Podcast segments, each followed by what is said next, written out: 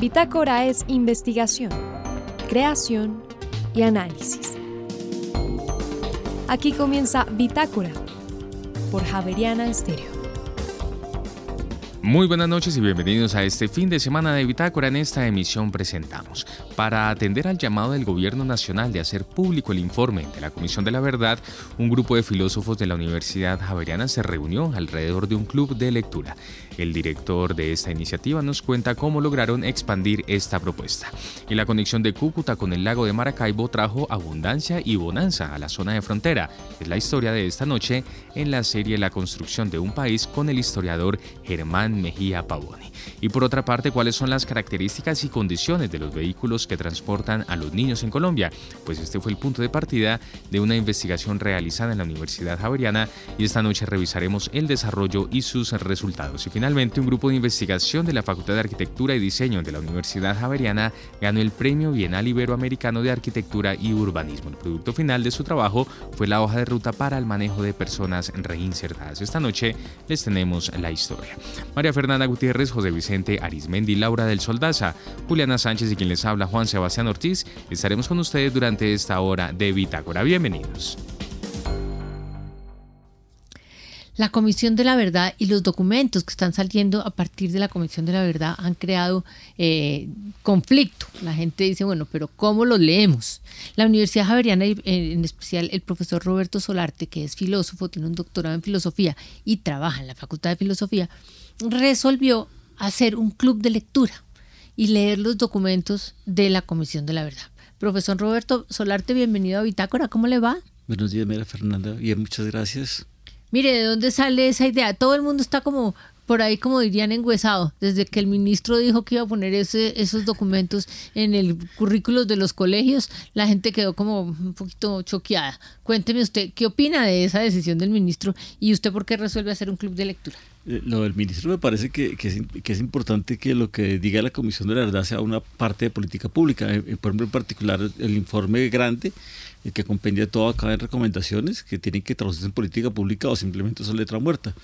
El presidente Petro dijo que las asumía todas, entonces asumir todas quiere decir que tiene que pasar por la discusión del Congreso eh, de todos los partidos y volverse políticas públicas. Entonces yo entiendo que el ministerio va por ahí, pero, pero también entiendo que la comisión desarrolló una serie de materiales pedagógicos, digamos, textos menos pesados, materiales didácticos, videos, juegos, para que la gente eh, trabaje sobre, sobre el informe. por ejemplo, nosotros somos estudiantes de práctica social en el colegio de SUA, de Fe y Alegría, y el profesor de filosofía con el que trabaja el estudiante de nosotros se encontró con que, con que empezó a preguntarles a los muchachos sobre el tema del desplazamiento y hay una cantidad de muchachos que sus papás eran desplazados, pero ellos no tienen la historia del desplazamiento, entonces empezaron a preguntar y armar de su propia versión de, de, la cartilla de la Comisión de la Verdad. ¿Cómo es la verdad del desplazamiento para esa gente que, esos muchachos que crecen pensando que eso no les pasó, pero sí les pasó a sus familias? Entonces, me parece que la, que la, la decisión del ministro pues tiene que adoptarla cada colegio en su contexto, pero me parece importante que hagamos memoria de lo que ha pasado y que, que, digamos, que nos pongamos en la tarea de sanar las heridas y los vacíos sociales que tenemos todos en esa memoria histórica que nos toca construir. Ahora, ¿cómo llegamos nosotros a esto? Pues por una decisión de, de la universidad de, de, meternos en Semana por la Paz a trabajar el tema de la verdad y preguntarnos por la verdad. Entonces nosotros en filosofía, el año pasado habíamos estado trabajando, por ejemplo, con un ex paramilitar y un ex guerrillero, eh, cuáles eran las verdades que ellos tenían y nosotros como filósofos, ¿cómo veíamos eso?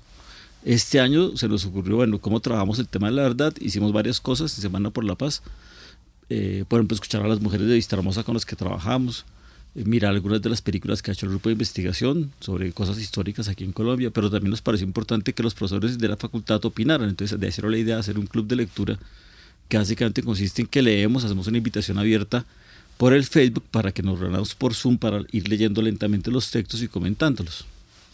Eh, cuando uno va a cine, hay eh, categorías eh, los mayores de 18. Este, yo no sé si todavía hay cine para mayores de 12. En una época había para mayores de 12, después para mayores de 18, yo no me acuerdo. Pero la razón de eso es porque se consideraba que había una madurez eh, psicológica para afrontar o para ver ciertas películas.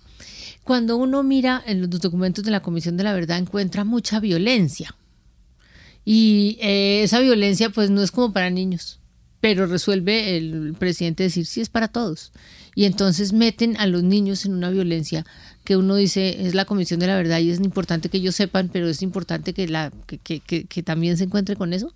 Es decir, no, es muy no son muy fuertes los textos para personas chiquitas. Para los chiquitos, pero, para el, colegio, me estoy refiriendo al problema del colegio. Digamos, como hay materiales didácticos, hay una cantidad de materiales didácticos y, y materiales como para niños yo creo que no, porque es importante que los niños conozcan la historia de las familias, la historia de los barrios, la historia de las poblaciones. ¿Usted ha leído esos documentos para niños como para saber que no son los fuertes? Estuve, los estoy viendo porque, porque yo no los conocía, yo bajé los documentos formales y los profesores de la facultad fueron los que dijeron, mira, hay una cantidad de materiales didácticos y yo ya supe que, que los habían usado en Fe Alegría de Suba. Entonces me parece, mirando los materiales, me parece que están bien diseñados, son materiales pedagógicos, no son materiales sanguinarios, nada de eso, pero sí le ponen la pregunta al niño de un poco hacer la historia y preguntar la historia familiar, la historia de sus contextos. Entonces, no es un drama para los niños, no, hay, hay problema. Es una de mis preocupaciones que, siempre me ha parecido. Oye, la otra cosa que le quería preguntar es desde la filosofía, porque es que los documentos de la Comisión de la Verdad los, están leyendo por todos los frentes. de hecho, eso pues, pues presidente dice, todo el mundo lee. Eh, la filosofía tiene aportes particulares a los documentos? Es decir, ¿ustedes pueden pensar que desde la filosofía ustedes hicieron tal aporte? Nosotros como, como Facultad de Filosofía participamos activamente en la comisión porque la universidad tiene un convenio, es un convenio, el, padre Munera, que estaba decano de Ciencia Política, es un convenio, digamos, la universidad lo, lo, encargó a él para que hiciera un convenio de, de cooperación entre la universidad y la comisión. En ese convenio entramos todas las facultades para hacer lo que, lo que fuera investigación, estudiantes de práctica, colaboración. Yo entiendo que hubo profesores que estuvieron bastante metidos en ciencias sociales, en derecho, de pronto en, los de pensar. Nosotros hicimos el convenio para tener estudiantes de práctica. Eso fue una cosa impresionante porque muchos se metieron, eh, estudiantes de pregrado y de posgrado. Se metieron los de pregrado a hacer la práctica social, pero se metieron varios de, pregrado y de posgrado a hacer voluntariados. O sea, creo que fue un tema que en, la, en que la facultad estuvo muy metida, muy metida. Eh, a mí, como estaba con los estudiantes, me, invitaron a participar de las actividades de la comisión. Yo, yo fui a una cantidad de reuniones de la comisión, en particular el grupo de Cundinamarca y Tolima, estuve participando de eso. Entonces dice uno, es muy importante escuchar a otras personas. Entonces me parece a mí que para la filosofía es muy importante la escucha. Creo que los documentos invitan a eso, a la escucha de otros que tienen perspectivas distintas a las que uno tiene. Entonces decir que no conocemos víctimas o que no hemos sido afectados por la violencia me parece que es un poco complicado. Pero me parece que que el no oír como las otras historias también le hace mucho daño a uno porque se forma una fantasía de un país que no es. Entonces la filosofía le hace mucha falta porque siempre lo predica la filosofía, cuando enseñamos ética siempre está el problema de los otros, de la alteridad. Me parece muy importante que como filósofos estemos abiertos al tema de los otros, de la, de la de qué les pasó y a nosotros qué nos afecta, cómo nos afecta eso. Ayer estábamos hablando, el texto sobre la democracia habla eh, enfáticamente que los actos de violencia fueron actos racionales, entonces hay, cierto asombro que la gente dice, no, pero la razón no se opone a la violencia. Entonces el, texto enfatiza que todos los actos de las masacres, las torturas, los secuestros... Muchos a propósito. Claro, con, una lógica racional, con el objetivo de vencer a un enemigo, porque se construyó un enemigo y entonces se trata de vencer al enemigo secuestrándolo, torturándolo, boleteándolo, matándolo en las tomas de los pueblos, en las masacres. Entonces, ahí viene la pregunta por qué hacemos nosotros con las razones, que la razón siempre ha estado ligada a la guerra, digamos, el concepto de razón, el logos que, viene de Heráclito, eh, el logos, él dice que el, polemos y, el, pole, el logos, esa, esa, raíz acaba con el logos también. Entonces, eh, ¿cómo, ¿cómo, desvinculamos la razón de la guerra, la razón de la violencia? Entonces tiene que ser una razón que sea capaz de ser sensible a los otros, de estar abierta a la alteridad, de no ser solamente racional, sino también sensible, emotiva, imaginativa, imaginar otras posibilidades. ¿no? El textual a la imaginación moral de la que habla Jean-Paul Derac. Y eso nos parecía muy bello, como una tarea también de la filosofía que esté no solamente cerrada a las formas racionales, sino abierta a otras formas de razón. El Papa, por ejemplo, habla de, una razón en sentido ampliado. El Papa Benedicto y el Papa Francisco también hablaban de una razón en sentido ampliado y creo que es una llamada a la, a la Facultad de Filosofía para que propongamos a la universidad un sentido ampliado de razón. Entonces ahí tenemos unas tareas ¿Qué es un sentido ampliado de razón? Una razón que no se restringe solamente, digamos, como al sentido científico, técnico, matemático, sino que tiene y a la noción individual, sino que primero tiene, tiene la apertura a la sensibilidad y la posibilidad de ponerse en lugar de los otros, y luego tiene una, una apertura muy importante a la imaginación de las otras personas y también a la imaginación de otras posibilidades, de, mundos diferentes. eh, el texto enfatiza, que a mí me gusta mucho, que podemos vivir juntos sin matarnos que me parece muy importante que aprendamos eso como, como gente de todo el resto del planeta, menos Putin y compañía. estamos en, un, estamos en un mal contexto, pero lo, lo, ideal es que vivamos en sociedades aunque no tenemos que matarnos porque pensamos distinto, es que eso no tiene que ser así. Sí, la tolerancia es fundamental. Eh, eh, cuando usted puede no, no, acabar nunca esta tarea, es decir, leer textos eh, sobre la Comisión de la Verdad lo va a llevar a después a leer los siguientes textos y, y muchos tipos de textos, pero en particular usted eh, para, hasta dónde va a llegar, es decir, la, la, la, actividad hasta dónde va a llegar y cuál va a ser el fruto final.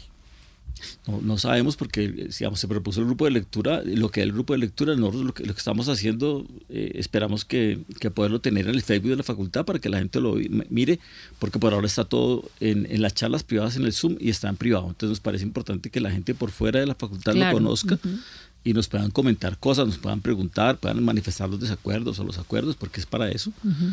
eh, y vamos a ver cuánto nos dura la, la, mecha, pero entendemos que es un trabajo que me parece a mí que, que a la facultad le hace falta eh, tener espacios de sensibilidad hacia lo social. Digamos, en general a la universidad, la universidad tiene una cantidad de espacios, pero facultades como filosofía pueden vivir un poco ensimismadas, ¿no? O sea, uno vive pensando sus problemas, sociales, pero en el, en pero el eso texto. es un montón de problemas. Sí, claro. Aquí están todos los problemas sociales, los no sí, sociales. El, el informe grande tiene mil y pico páginas, entonces, y luego tiene una cantidad de informes, eh, digamos, por temas y no sé qué. Yo creo que si logramos abarcar, nosotros hicimos un mapa de trabajo de este informe grande que recoge todos los otros. Uh -huh. Eh, yo creo que nos va a tomar como un año hacer eso, entonces de, no sabemos después qué vamos a hacer. ¿Pero van a sacar un documento escrito? No nos hemos propuesto eso, solamente el grupo de lectura podría pasar. Yo, no. yo, yo lo que siento es que ya no leer el documento le cambia lo que uno ha escrito o lo que uno está escribiendo. ¿no? ¿Por qué?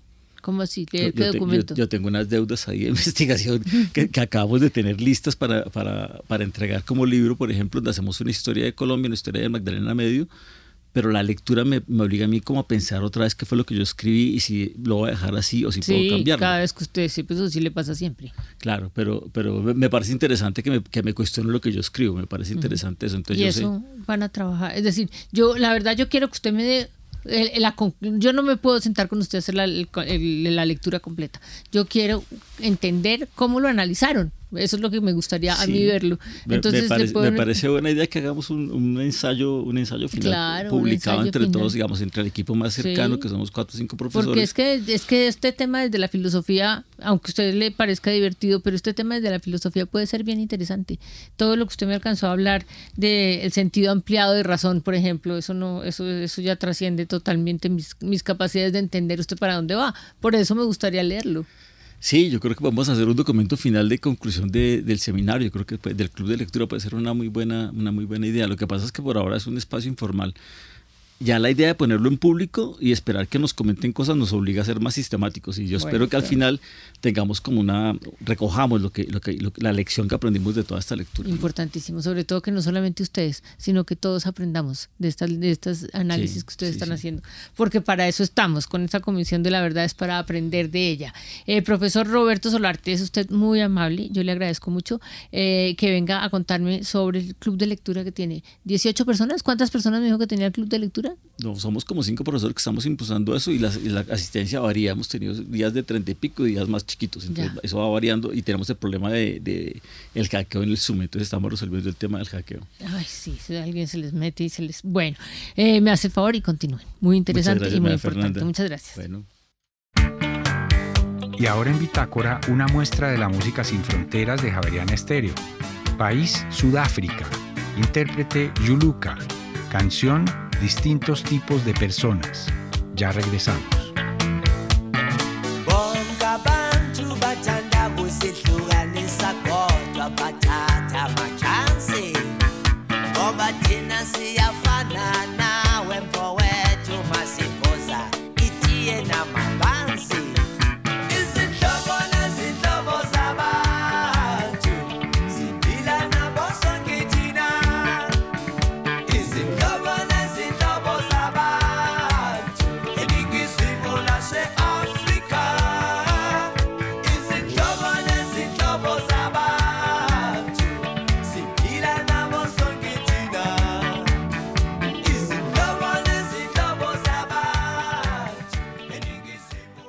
Javeriana Estéreo, sin fronteras. Tengo en mis apuntes algo que dice cuando Cúcuta miró al Atlántico en esta serie de la construcción de un país que todas las semanas tenemos con el historiador Germán Mejía Pavoni. Profesor Mejía, buenas noches. Buenas noches, José Vicente. Un gusto estar de nuevo acá. ¿De dónde sale esta frase que usted me puso aquí? Cuando Cúcuta miró al Atlántico, estamos hablando de 1887, por ahí. No, un poquito después, que ya ha entrado el siglo XX y es cuando Cúcuta mira Atlántico es que entra en un letargo que va a durar muchas décadas, porque cuando Cúcuta miraba al lago de Maracaibo, fue una ciudad floreciente, fue una ciudad creciente, fue una ciudad con mucho capital, de grandes cantidades de empresas, de agencias, pero también de almacenes. Una ciudad que estaba habitada, por supuesto, por santanderianos, pero llena de italianos, llena de, de españoles que estaban llegando por Venezuela. Y Cúcuta era el lugar de salida de todo el café, del tabaco, en fin, de lo que eran los Santanderes. Y la riqueza del lado venezolano, pero que es una, siempre ha sido una relación con Colombia de Mérida. Todo eso salía por Cúcuta al lago de Maracaibo. Luego, cuando cambia de dirección y Colombia toma la decisión de que es el Magdalena el eje por el cual va a salir sus productos de exportación y se deja la vía del, del lago de Maracaibo, pues Cúcuta va a sufrir, porque la comunicación entre Cúcuta y el río Magdalena es sumamente complicada. Es Ocaña, Cúcuta, Ocaña, Gamarra. De hecho, se necesita un cable aéreo entre Ocaña y Gamarra para poder bajar ese café. Hoy en día es una carretera que saca carbón, en fin, y que es infame. Todos estos pleitos que hubo con estas investigaciones sobre la ruta tiene que ver con que esa carretera es necesaria, es fundamental, y solo hasta ahora se está empezando a, a, trabajar en ella. O sea, resumiendo, a Cúcuta le fue muy bien a finales del siglo XIX, si lo entiendo bien, porque sí, sí. tenía una conexión con el lago de Maracaibo y esa era una vía de entrada y de salida de mercancías. Sí, claro. Y de personas. Y con una ventaja enorme. Por Maracaibo tú llegas directo al Atlántico a la altura de Santilla. O sea, te has ahorrado una cantidad de, de, kilómetros marítimos que hay que recorrer para llegar a Barranquilla y estás mirando directo hacia Europa. Esa era una ventaja enorme que tenía Cúcuta.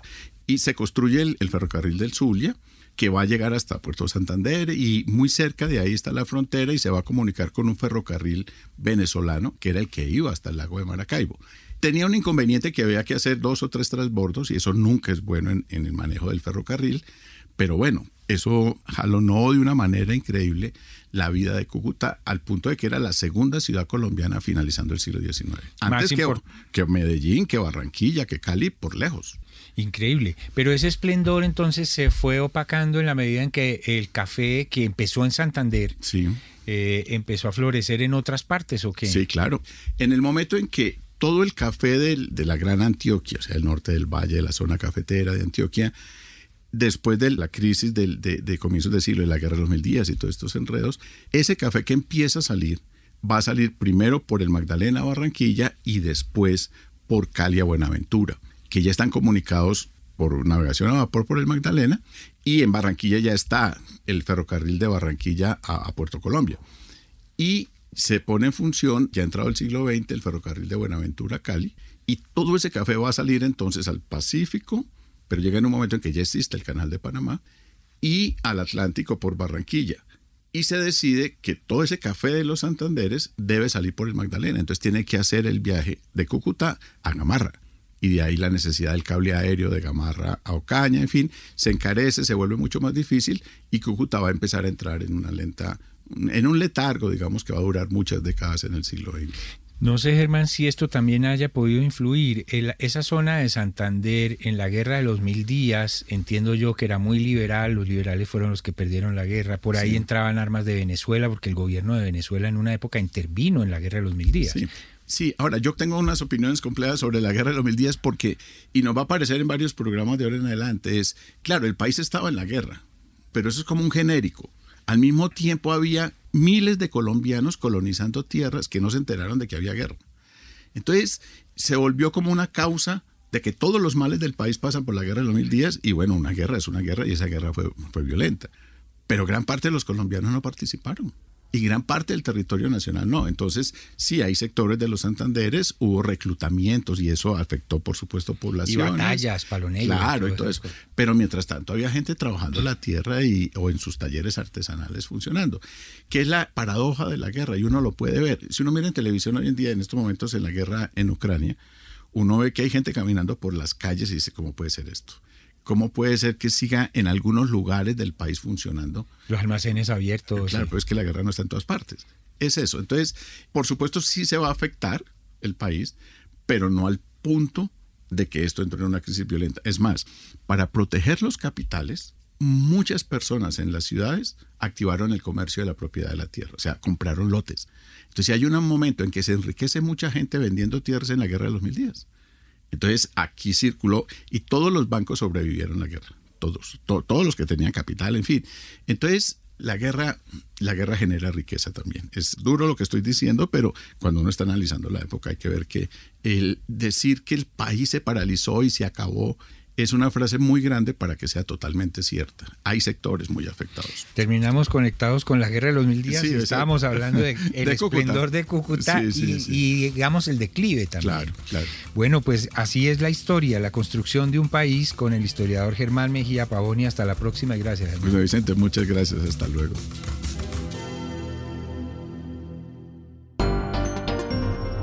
En Javeriana Estéreo, el trino del día.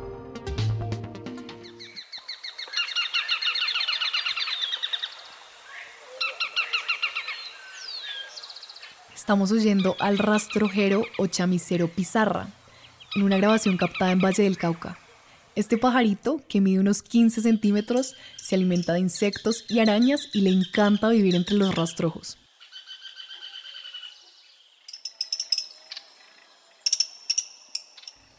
El pecho es de color muy negro como el pico, pero en las alas, la corona y la nuca tiene plumas de color rojizo. Vive generalmente a más de mil metros sobre el nivel del mar. El trino del rastrojero pizarra forma parte del Banco de Sonidos de Aves Colombianas recopilado por el Instituto von Humboldt y la Universidad de Cornell.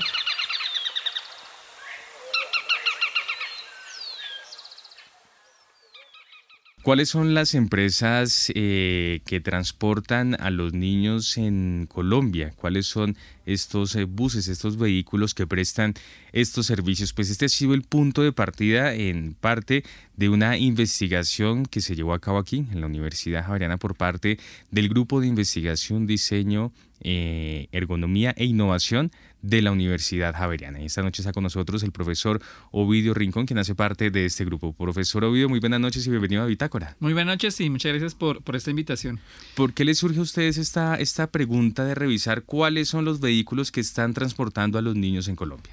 Bueno, esta, esta pregunta y esta duda sobre cuáles son como los, las condiciones de transporte de los niños en Colombia surge pues inicialmente a partir de conversaciones que tuvimos con otros colegas, eh, particularmente con profesores de la Universidad Pontificia Bolivariana de Medellín, donde veíamos que eh, sobre el tema del diseño de sistemas de transporte en Colombia, eh, pues Colombia, digamos, eh, es un país que tiene una industria carrocera importante, fabricamos buses, diseñamos buses, pero en el caso particular del transporte escolar, lo que vemos es que a nivel, digamos, de la organización, de acuerdo al Ministerio del Transporte, eh, la categoría a la que pertenecen estos vehículos se llama eh, transporte terrestre especial, que son pues eh, los buses blancos y verdes que pues vemos todos los días en, las calles. Los de turismo. esos buses pues están habilitados para prestar varios servicios. Entonces están habilitados para prestar servicios de transporte escolar, para transportes de servicios turísticos y transporte empresarial. Entonces nuestra preocupación digamos surge porque nosotros pues desde la investigación que hemos desarrollado tradicionalmente en diseño industrial, en el campo de ergonomía, eh, una de las principales eh, condiciones, digamos, cuando uno diseña un objeto, un sistema, etcétera, es verificar cuáles son las características de los usuarios que van a interactuar con esos sistemas. Y en el caso particular de los niños hay, hay bastantes variables que se tienen que tener en cuenta. Eh, pues todos los que tenemos hijos, hemos tenido sobrinitos, todos hemos sido niños, solamente recordamos como las épocas del colegio. Eh, los niños varían mucho, varían en dimensiones, en estatura, sus comportamientos. comportamentalmente son totalmente diferentes. Entonces era eh, como un vehículo que está diseñado pues con eh, parámetros, con requerimientos de diseño para personas adultas, pues porque son buses estándar, digamos, que cumplen con las normas de estándar de buses. Eh, como los niños que pues tienen todas estas condiciones particulares se, adoptan a, se adaptan a ese sistema, ¿no? Entonces ese fue como el punto de partida de, de la investigación. Em, ahí pues básicamente esa investigación tuvo dos partes. En una primera parte em, hicimos una revisión de, con empresas de transporte. Entonces hicimos un levantamiento de los buses, de cómo son por dentro, qué modelos hay. Con los colegios, entonces tuvimos contacto con colegios eh, públicos y con colegios privados para entender un poco qué es lo que pasa dentro del bus, ¿no? Porque uno pues, eh, y creo que esa fue una de las conclusiones más, más interesantes y más bonitas de este proyecto, y es que muchas veces uno asume que eh, los niños van eh, de acuerdo a la norma, ¿no? Van todos sentaditos, ordenados dentro del bus.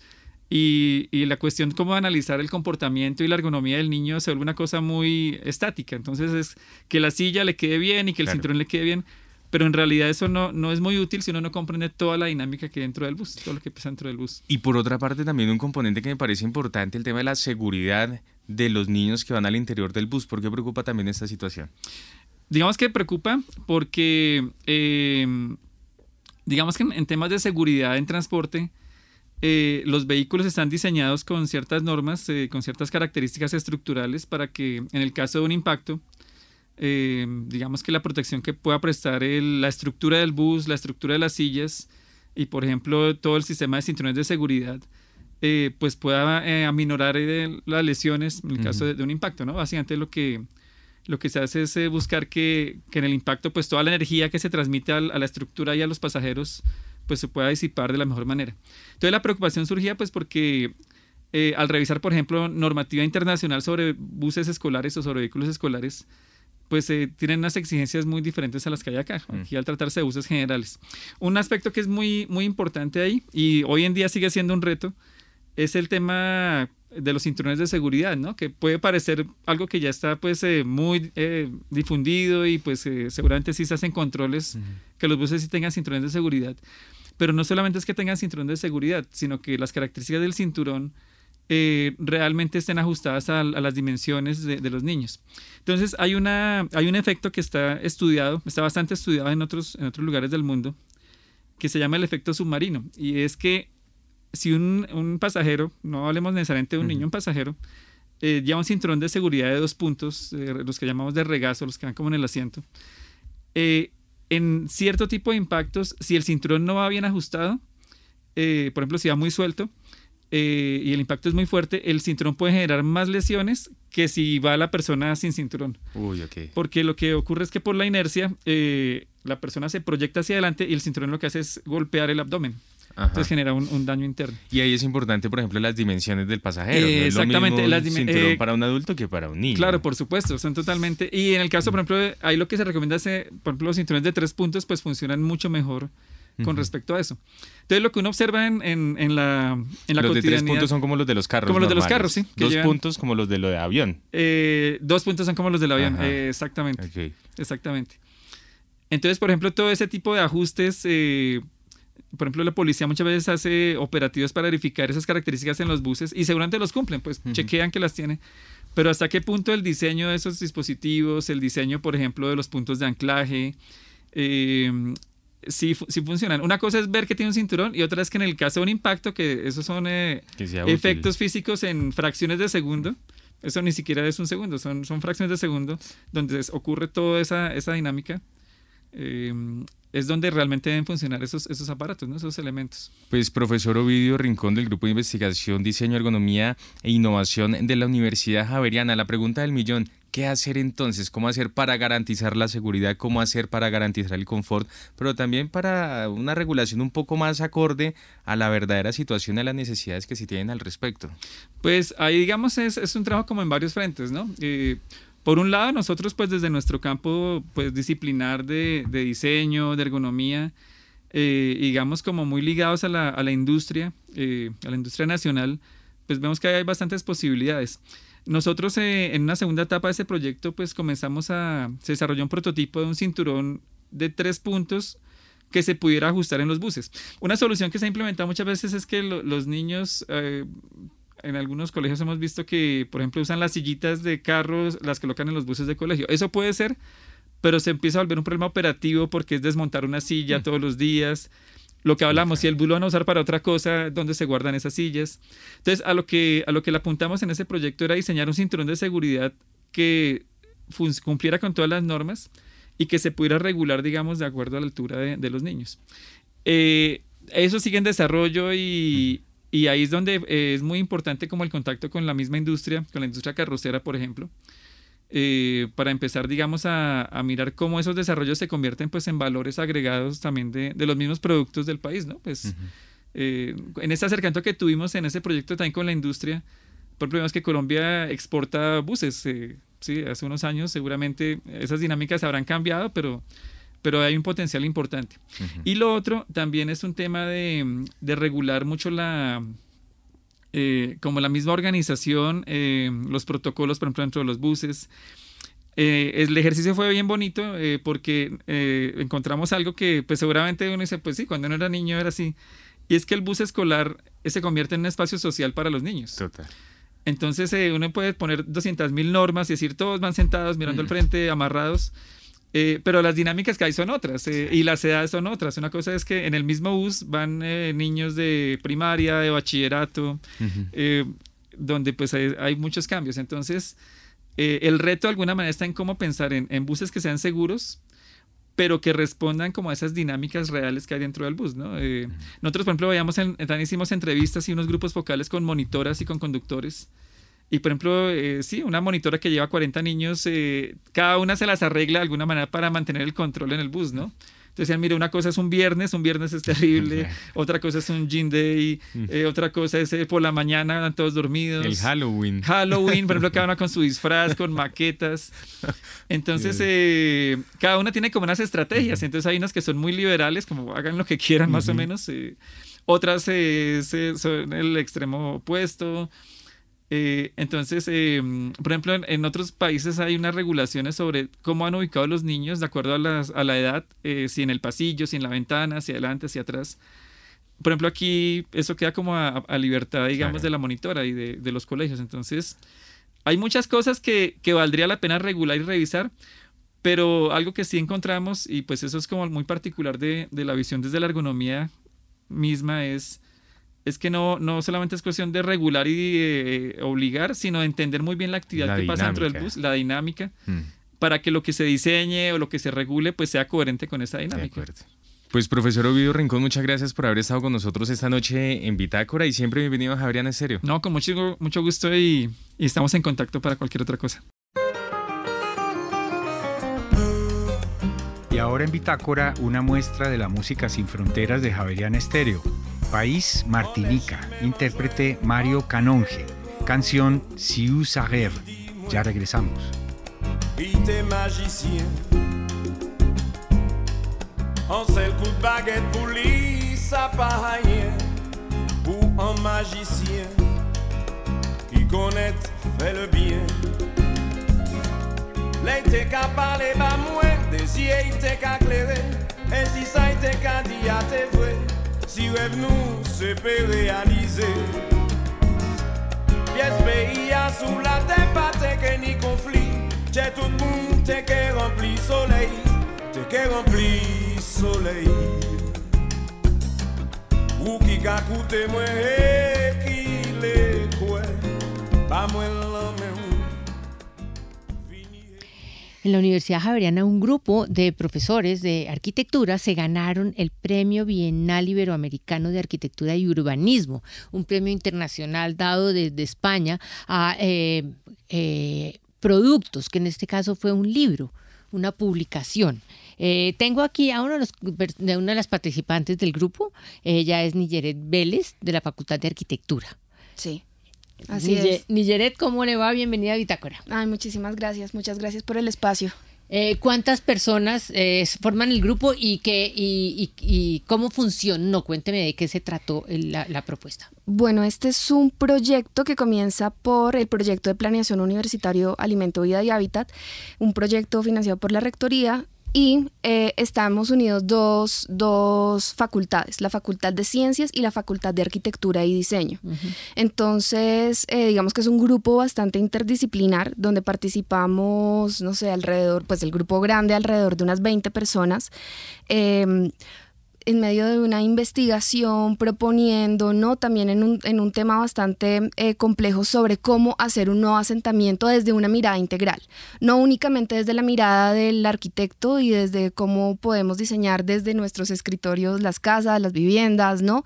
Sino claramente también de la mano de la comunidad Noli de Paz Marco Aurelio Bendía en el Guaviare, em, donde en un trabajo de campo nos preguntábamos sobre cuáles son esas expectativas frente a ese nuevo asentamiento que se requiere, que se necesita y también una mirada también desde la universidad, eh, pues como comentaba, con pues desde la Facultad de Ciencias, con nutricionistas, eh, con arquitectos, con sociólogos, con antropólogos, em, ingenieros que participaron sobre una mirada integral frente a cómo hacer un nuevo asentamiento. Entonces la, la, la discusión es que están en en, San José del Guaviare y tienen una comunidad de excombatientes de las FARC que se organizan en un sitio y ustedes les van a proponer armar un nuevo pueblito.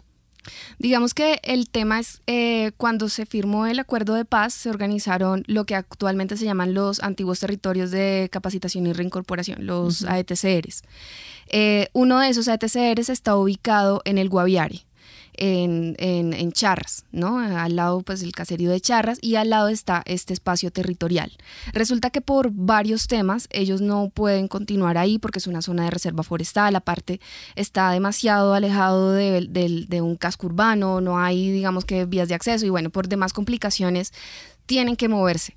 Entonces, eh, en medio de ese proceso y como la universidad ya también venía, pues venía trabajando eh, con temas anteriores con la comunidad, eh, llamaron a la universidad específicamente, en este caso la Facultad de Arquitectura, para ver cómo, o sea, con qué medios se podía proponer un nuevo asentamiento con las necesidades y expectativas, porque ahí también, pues no solamente es un pueblo y ya, ahí están involucradas muchas expectativas alrededor de la reincorporación y de la paz. Entonces, es una apuesta desde la comunidad, pues que apoya la, eh, la Javeriana y, la Facultad de Arquitectura en este caso. ¿no? Y eh, la Facultad de Arquitectura y la Javeriana y el proyecto entero hace una propuesta, pero es una propuesta teórica.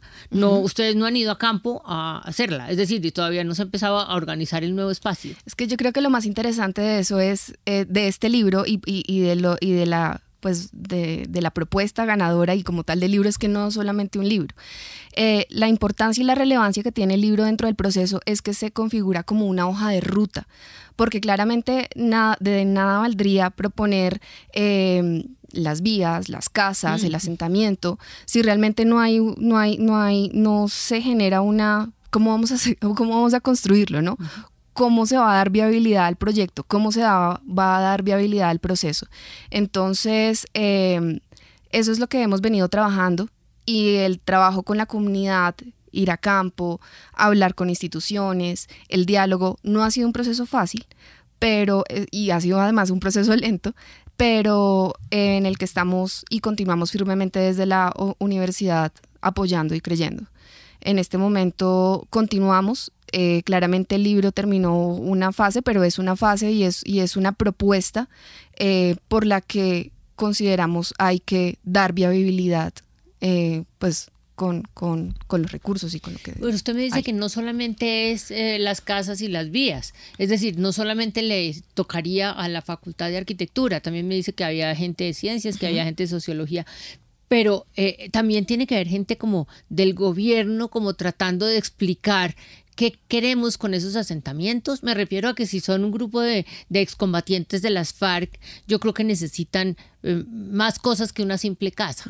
Sí, de Entonces, eh, eso, es, eso es una necesidad que lo conocen al interior de las FARC y al interior del gobierno, pero la universidad no conoce eso. En términos de la integralidad del proyecto y, sobre todo aquí, siento que se, se, referencia sobre cómo estamos abordando el proyecto.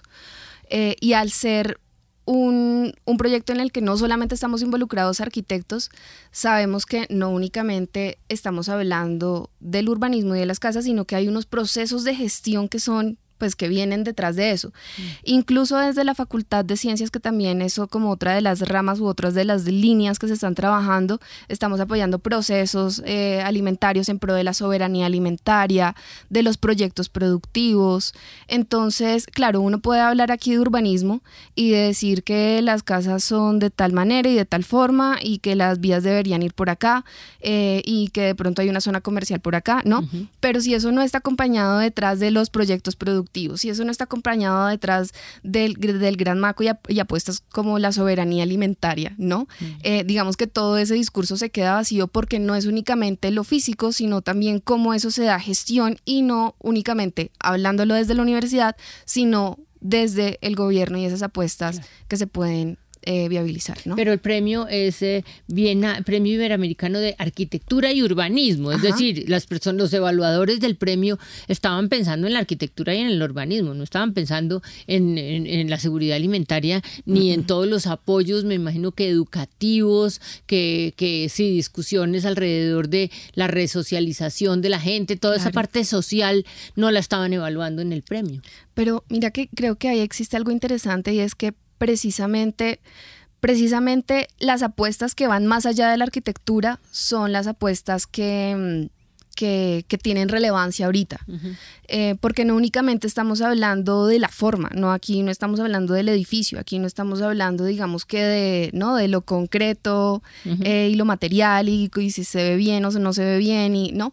sino que estamos aquí hablando sobre temas, sobre alternativas sobre cómo habitar en eh, ciudades o en contextos eh, que tienen ahorita pues problemáticas de fondo, ¿no? Claro. Em, temas, por ejemplo, sobre los recursos naturales, sobre la sostenibilidad, eh, sobre cómo hacer comunidades que sean de alguna manera sostenibles económicamente, ¿no? Entonces esas apuestas que, que que, van más allá de la arquitectura y que se piensan más allá de la arquitectura y que precisamente es uno de los temas por los cuales pues resultamos acá ganándose el premio. finalistas en este en este tema pues es a mí hay una eh, preocupación que me golpea y es que nosotros sabemos que se hizo la firma de paz y sabemos que un, pedazo del, país se, puso en modo paz, pero otro pedazo del país no está en modo paz. Eh, ustedes, y además están en una zona difícil, Guaviare, cerca San José de Guaviare. Sí. Sí, entonces esas son zonas que los, las conocemos como zonas muy calientes. ¿Ya están limpias para pensar en que se pueda hacer una propuesta de este tipo? Pues nosotros, em, digamos que los temas no son fáciles y sobre todo por voluntad del, pues son voluntades mm, finalmente, ¿no? Eh, y creemos que ahorita con la entrada de este gobierno que tiene otras apuestas distintas frente al frente a la reincorporación, ¿no? Pues se puedan viabilizar más temas eh, y más temas puntuales. Nosotros decimos acá que estos son, claro, esto es hacer un nuevo pueblo y la propuesta que está dentro del libro es hacer un nuevo pueblo, digamos que mm, consecuente, aterrizado, pero no como se venía haciendo de pronto con, pues, genérico y en otros contextos donde digamos que no se piensa el territorio de la manera como se está abordando en este caso. Y, y lo que hemos mirado ahorita es cómo ganamos de alguna manera eh, ¿Confianza? ¿Confiabilidad? Sí, sí, digamos que con la comunidad lo hemos, lo hemos hecho. Eh, y la comunidad, digamos que nos, entre comillas y en palabras coloquiales, como que nos copia bastante, ¿no? Y eso es pues muy, pues, es importantísimo, para, para, la universidad. Para entrar. Ajá, exacto. Eh, pero sobre todo la, el, ganar también espacio, por ejemplo, con gobernaciones, con alcaldías, con, ¿no? con cooperación internacional, también son temas como pasitos, no, no, no, esperamos como un tema que esto se resuelva de un día para otro, sino ganar pequeñas batallas, como lo hemos llamado. Pero el libro, el libro es, es, un momento de frenar y de pensar. Eh, ya lo sacaron, ya ganaron y ahora. Usted dice que es una, que no es exactamente cómo hacer una casa, sino es una hoja de ruta. Exacto. Eh, aplicable. Aplicable. ¿Tenemos plata para seguir aplicándolo, me refiero? Mm. ¿O tenemos que seguir pensando todavía en la parte...? el, digamos que si nosotros pensamos únicamente en casas, claro, hay una parte pues eh, que dará el gobierno, que es el, subsidio familiar eh, de vivienda, en este caso rural, ¿no? Y hay una plata destinada para eso. Mm, recursos. Eh, mucho poco, pero hay. Y eh, el tema es que no solamente estamos hablando de casas, así como lo menciona el libro, esto no es una apuesta únicamente por construir la casa y entonces el resto qué pasa. Eh, claramente entonces se tienen que pensar en equipamientos, se tienen que pensar en toda una infraestructura que lo una con el casco urbano, en este caso se van a resentar en Boquerón, cómo se va a unir con Boquerón. Eh, es un tema en el que en el que en el que hay que conseguir recursos y que no esperamos que el gobierno diga mira aquí está el pueblo y ya ahí construyalo y hágalo sino que como venía diciendo este es un tema en el que hay que ir ganando y mirando rutas para ver cómo se consigue precisamente esa financiación porque sabemos de entrada que esa financiación no no pues en principio pues el, sí, no, eso no, parece plata del cielo sí, exacto exacto. Entonces eh, ¿cuál es el paso a seguir buscar esa plata o estamos pensando en otras poblaciones o estamos pensando, pensando en replicarlo? En este caso, en este caso, la apuesta actual está en continuar el proceso con la comunidad eh, y, como venía diciendo, ganar momentos o ganar pasos, ¿no? Digamos que uno de los pasos es el desenglobe del, pues, de estos predios. Entonces, claramente no estamos hablando de una retícula ni y de dejar, digamos que los espacios adecuados para que, para que eh, se puedan llevar a cabo y desarrollar en algún momento equipamientos. Sabemos que, por ejemplo, necesitamos un, una escuela, por poner de pronto algún ejemplo que se aterriza un poco a la realidad. Si necesitamos una escuela, probablemente no es el gobierno el que va a poner y decir, mire, aquí está la plata para construir la escuela y hágalo. Pero por lo menos una de las eh, de esas de, de esos retos que tenemos es dejemos el espacio adecuado, estratégicamente ubicado para gestionar de alguna manera la escuela en algunos años. Y así podemos ir ganando paso por paso un pueblo que sabemos que no se va a construir en cinco, sino que se va a construir en siete, en diez, pero que va a tener, digamos que toda la planeación y toda la estrategia desde un principio para que en cierto tiempo eso se pueda lograr. ¿El terreno es un terreno del ¿De quién? Ese, ese terreno, el predio donde están ahorita mismo, está bajo la, pues bajo la Agencia Nacional de Tierras. Es decir, se podría usar, pues el gobierno lo, lo entregaría para el trabajo. Exacto, exactamente. Ahorita mismo, pues. ¿Resistencias? ¿Todo el mundo los quiere o, los, o tienen resistencias? ahí sí tocaría, creería yo que hablar como que con cada... Con, con, otros, no con, su merced, su merced no tiene resistencias. Entonces, ¿cuánto tiempo más piensan dedicarle? Pues, a ver, el proyecto como tal de la Javeriana está año por año, ¿no? Y trabajamos como año por año. Y nuestro propósito claramente es continuar lo que se más pueda, con, pues, lo, que más se pueda, ¿no? Llegar y dejar el, pues, el pueblo, el nuevo asentamiento. ¿Y se va a llamar cómo? Eh, ahorita, pues, como la comunidad noble de paz Marco Aurelio Buendía. ¿Cómo se llama? ¿Comunidad qué? Comunidad Noble y de Paz. ¿Noble? noble y de Paz. Noble y de Paz. Ya es que su merced habla tan rápido que yo no le he entendido las palabras. Ah, noble y de Paz. Y, el, y es... Eh, Noble y de Paz, Marco, Aurelio buen día. Marco ¿Y, Aurelio, quién es Marco Aurelio Marco Aurelio Buendía fue un, un excombatiente, ¿no? Bastante joven, pues que también hace referencia un poco también a, lo, a pues a, a, la historia. A la historia. A la narrativa, además. Exacto. Muy interesante. Entonces sigan. Eh, bueno, gracias a Dios usted está eh, súper pollita. Entonces tienen por ahí unos 20, 25, 30 años para seguir. Así que imposible que en cinco años no tengan listo ya el pueblo. Pues eso esperamos, continuar. Ah, seguro, claro que sí, claro que sí. Muy interesante. Y ojalá que lo puedan replicar en otros espacios. En otros espacios, en otros contextos. Mm. Creemos que el, el, el tiempo y la experiencia que hemos llevado ahora, pues algunas pues, estrategias son bastante replicables, hay temas y metodologías que se pueden retomar también para otros espacios territoriales eh, y pues que claramente... ¿El, el libro se vende? El libro no se vende, pero se puede conseguir en la página de la universidad, aquí pues en la página de arquitectura. Uno busca Hábitat para la Paz en la página de la Facultad de Arquitectura y ahí aparece. Ahí está. Y, se puede bajar gratis y pues claramente totalmente libre al público. Muy bien, me parece además, porque esto además es ciencia abierta y mm. eh, bibliografía abierta. Muchas gracias a Nilleret Vélez, profesora de la Facultad de Arquitectura, y a todo el grupo, porque pues ya veo que el grupo es súper grande, entonces mándeles de parte de Bitácora un abrazo y eh, pilas. Muchísimas gracias. Gracias. Y antes de finalizar esta emisión de Bitácora, les tenemos tres recomendaciones culturales para que ustedes se programen con nosotros durante este fin de semana.